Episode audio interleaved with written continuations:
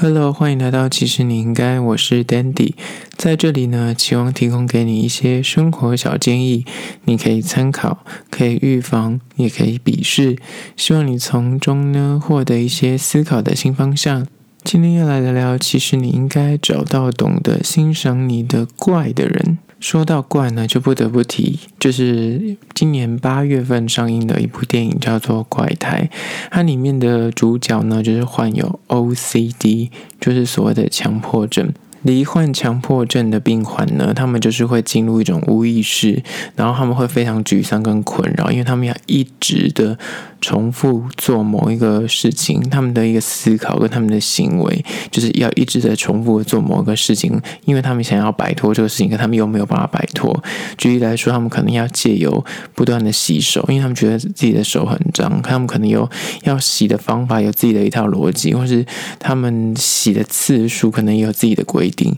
然后还有那种算法，比方说他开灯要开两次，或者他永远都在想说，哎。我今天有关瓦斯吗？或是出门的时候，他就会想说：“嗯，我今天有有关我的门窗吗？”就是他们会一直对一些某一些呃特定的事物，或是特定的数量，或是特定的感整洁之类的，他们有自己的一个想法跟逻辑。如果没有照他们的逻辑去去编排跟摆放的话，举例说，他们可能他们的书柜就是一定要从最大本排到最小本，或者他们家里的摆放的东西一定要是照某一个方法摆，否则他们就会觉得非常。哎呦，会非常的郁闷这样子，然后因为他们的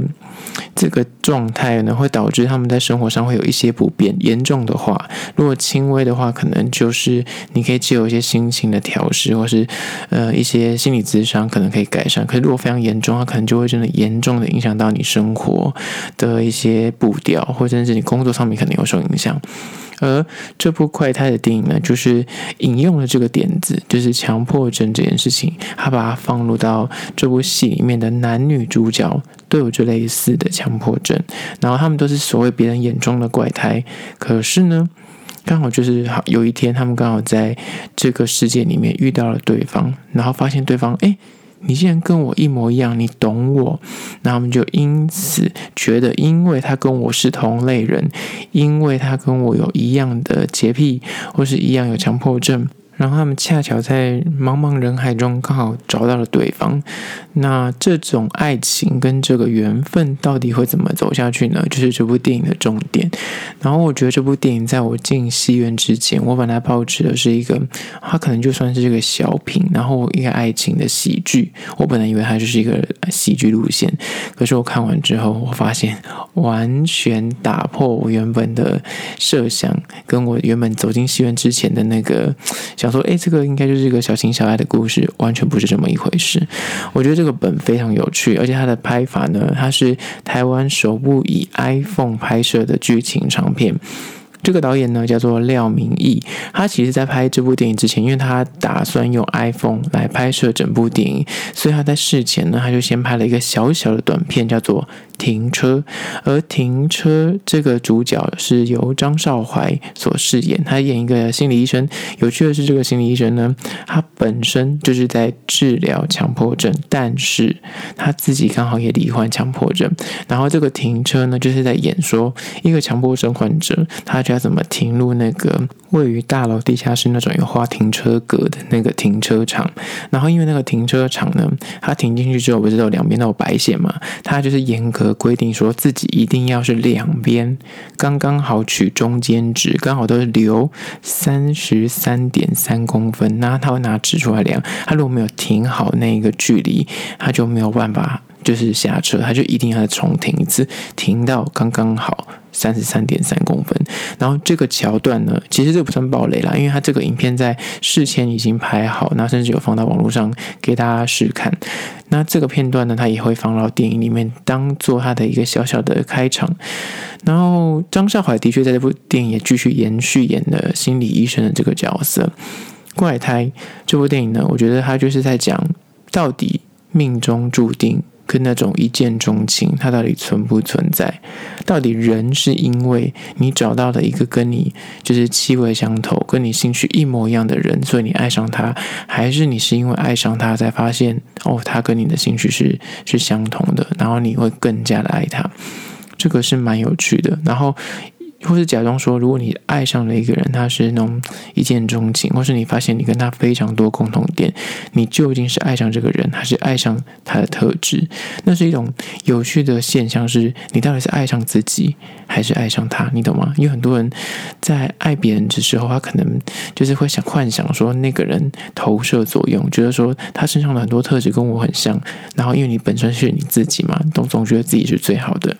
那个感情的转移，然后我觉得这部戏最有趣的是后半段的那个呃铺陈，就是那个铺陈，我觉得非常的精彩，也是我觉得这部戏让我看到后半段的时候，又给这个本一个。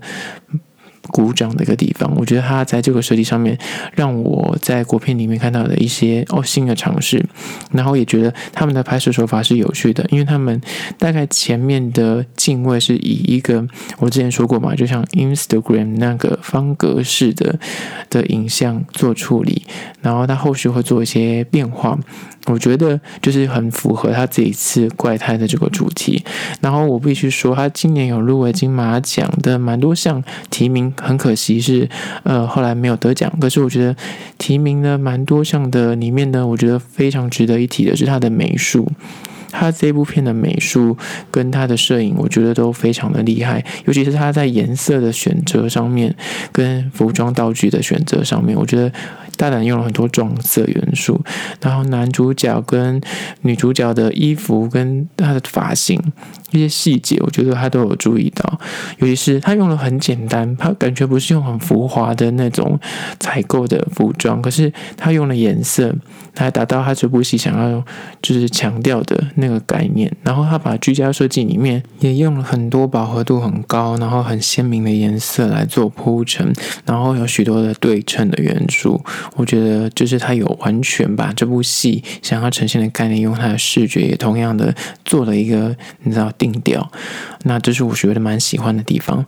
好啦，这就是关于怪胎的一个小小的影评。我觉得这部片呢，算是嗯，近年看到台湾算是有趣的题材，然后他也把它发挥的还不错。我觉得两个演员就是在这部戏的表现上面都已经有入围最佳男主角跟最佳女主角，算是我觉得有让我惊艳到。因为我在进戏院之前，我的确没有呃对他有那么高的期待，我必须说。可是我进戏院看完之后，给他非常高的评价，我觉得是非常值得。就是年轻的朋友去看一下这部片，我觉得你会获得哦，原来台片或是国片现在可以拍成这样子，会你会蛮意外的。然后你也会从中去看清一些爱情的本质，去理解到，嗯，你想象的爱情可能跟你不一样。然后究竟这个怪，你的怪跟我的怪。我们是不是找到对方的那个怪？他能够维持到最后吗？还是那个怪其实有可能一开始是你吸引你的地方，可是最终他可能会演变成另外一种形式，去影响到你们的关系？就留待你进戏院去接分晓了。好啦，那今天聊到说关于你要找到一个能够理解你怪的人嘛，对不对？然后我分了三点来稍微讲一下为什么你要去善用你这个怪。第一个就是关于说认清你自己的怪，以你身为怪胎为骄傲。我觉得现在很多人，尤其是女生，不管男女啦，就是你可能爱上了一个人之后，你可能就会发现，你就会想要讨好对方，然后你可能原本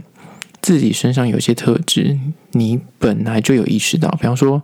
你很喜欢吃某个东西，或是你可能做事上面有一些，就是你自己的步骤。可是那个 SOP，你可能在一个人的时候，你单身的时候，你会很坚持的去执行。但是当你进入一段关系之后，你就发现说，你会开始妥协，你会放掉自己的一些坚持。而这个放掉跟妥协，他有时候呢，他是个双面人。你可能觉得你是为了这段关系好，或者是你觉得你是因为想要让对方就是跟你相处起来不会那么的困难，然后你就是觉得保留就是这样子会比较轻松一点。但是很多时候你有没有发现有一件事是，嗯、他说不定当初就是喜欢上你这个怪，你懂吗？那你如果去改变你自己，去呼应对方，他反而会觉得。就没那么有趣了。那人就是这么的犯贱。我觉得，你如果当初你有一些很奇怪的点，你自知，你一直都知道，可是呢，你可能在单身的时候，或是你在跟他刚认识的时候，你还是有那种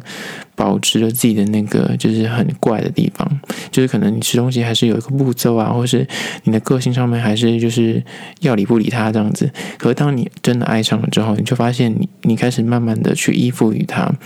或是为他做了一些牺牲或改变，而反而他在那个时候就变得没那么爱你了，这也是有有可能会发生的。所以第一点呢，就是我觉得你应该要认清自己的怪，你把这个怪视为是一种优点，而不是一种就是你觉得很像需要去改进的地方。那那个怪说不定就是吸引别人的地方。如果你莫名其妙把它修改掉了，或者你莫名其妙觉得说这是你的一个劣势或是缺点，你就把它就是你知道硬是把它给舍弃，那反而就会让你少了一点个性，或反而就让你失去了自己。那这是可能你要注意的。可是呢，这延续到第二点，人总是会有一些坚持跟一些自己怪的地方。可是。你可以怪，你也可以就是全然的做自己，但是你必须要有底线。那个底线呢，就是说你不能够去侵犯到他人。举例来说，你像那个电影里面的怪胎里面，他们是有洁癖，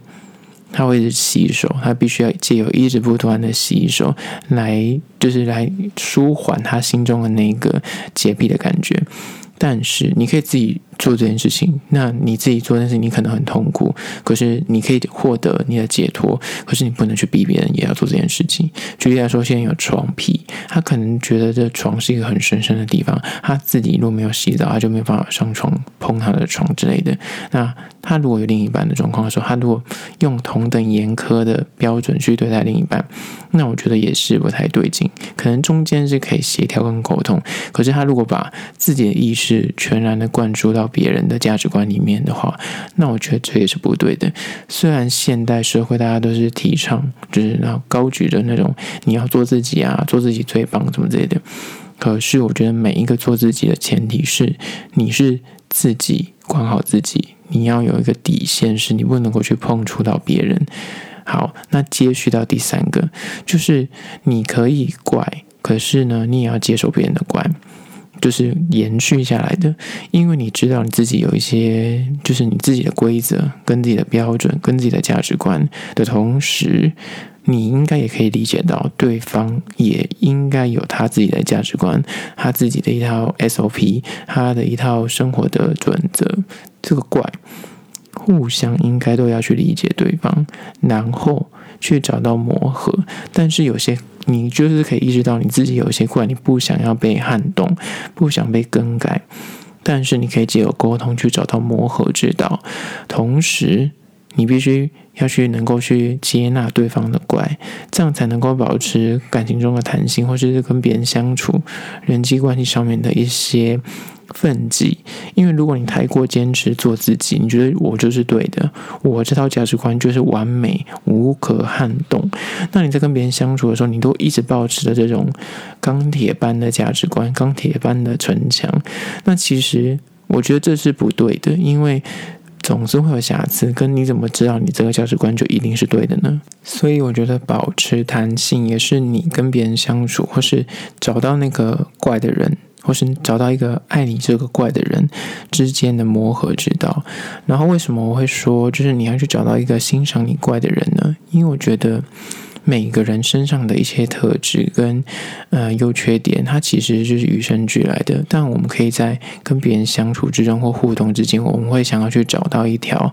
让双方都是相处起来是融洽的，相处起来是舒服的。但是有些就是你自己本质上面的东西，或是本质价值观的东西，就是有时候你要想一下，不要那么轻易的妥协，或是不要那么轻易的，就是因为你喜欢他或你爱他，或是你觉得这个同事或者这个朋友很重要，你就莫名其妙的丢弃了你的这些东西，因为它会让你失去自我，同时。别人也会莫名其妙的看清你，因为他觉得说，诶，你之前不是觉得你应该要怎么样吗？你之前不是应该坚持那个东西吗？那为什么现在那么好说话？或是诶，现在怎么会坚持了？你知道，就所谓的愣头青棍，然后人家也会觉得说你是一个没有原则的人。所以呢，我觉得你有时候你的怪，如果是正向然后无害的，是你自己专属的。